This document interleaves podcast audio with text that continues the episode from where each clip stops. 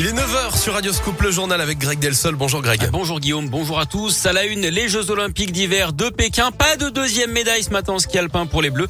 Tessa Worley a chuté dans la deuxième manche de l'épreuve de géant. Je vous rappelle la médaille d'argent un peu plus tôt de Joanne Claret. Médaille surprise pour le skieur de 41 ans en descente.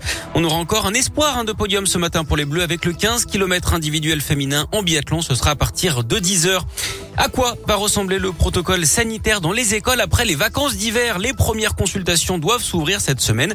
Le ministre de l'Éducation, Jean-Michel Blanquer, a expliqué avoir l'espoir de passer au niveau 2 à l'école contre le niveau 3 actuellement. Ça permettra notamment la fin du masque à l'extérieur dans la cour de récréation. Par ailleurs, il y a de moins en moins de monde au ciné et au théâtre. La fréquentation dans les salles de cinéma et de spectacle vivant en France a baissé d'environ 25% ce début d'année par rapport à la même période avant la crise sanitaire. C'est ce que dit la ministre de la Culture, Roselyne Bachelot. Au total, près de 14 milliards d'euros ont été mobilisés en faveur du monde de la culture en France depuis le début de la pandémie. Le centre de vaccination de Gerland à Lyon fermé depuis hier. Impossible hein, de recevoir une injection contre le Covid au Palais des Sports. En fait, il déménage et rouvrira mercredi, mais à Confluence. D'après la métropole, c'est pour permettre la reprise de la vie sociale et culturelle à Gerland tout en continuant la mission de vaccination.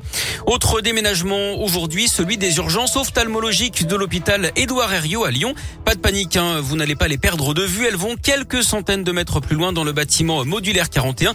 Il est situé à côté du pavillon U en cause des travaux de modernisation de l'ensemble du service ophtalmo. Des travaux qui vont durer 20 mois pour un coût de 20 millions d'euros. Un incident qui aurait pu virer au drame dans l'agglomération lyonnaise. Hier, d'après le progrès, un chauffard a refusé de s'arrêter devant des policiers avant de multiplier les infractions. Il a percuté des voitures en stationnement en presqu'île avant de s'engager à contresens sur l'autoroute A43 à Bron. Ivre et sous l'emprise de stupéfiants, il a d'ailleurs percuté une voiture qui arrivait en face, blessant légèrement le conducteur. Le chauffard a tenté de s'enfuir à pied avant d'être rattrapé et placé en garde à vue. Il doit être déféré devant le parquet aujourd'hui.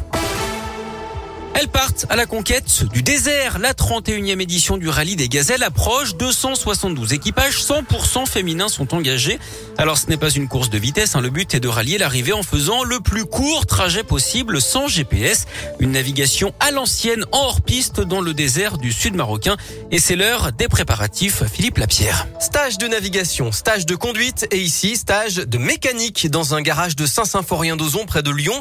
Le cours est donné par un pro, Dominique Paravano. On va leur faire des choses simples, hein, changement de roue, nettoyer un filtreur, puis euh, voir au niveau du compartiment moteur pour faire des niveaux, des choses comme ça. Pas facile de changer une roue dans le sable, mieux vaut être entraîné et penser surtout à ne pas laisser tomber ses outils. Dès que vous dévissez quelque chose, dans la poche ou sur le siège où vous voulez, mais pas là. Pas là, Mais pas là. Équipage numéro 162, Laurence Bouvra, 59 ans, agent hospitalier à Givors, relève le défi avec son amie Christine, proviseur de lycée à Lyon. Les valeurs du rallye, c'est l'entraide entre gazelles, euh, la bienveillance, et puis euh, une, une pointe de féminisme quand même un peu. Voilà, prouver que oui, on a le sens de l'orientation, euh, oui, on sait conduire des, des 4x4, etc. Coup du rêve pour cette équipe, 35 000 euros. La prochaine étape, un stage de conduite du 14 au 19 février au Maroc si la situation sanitaire le permet. Puis la 31e édition du rallye des gazelles aura lieu du 18 mars au 2 avril. En basket, 30 la victoire de l'Asvel 86-81 en championnat hier soir face à Strasbourg à l'Astrobal.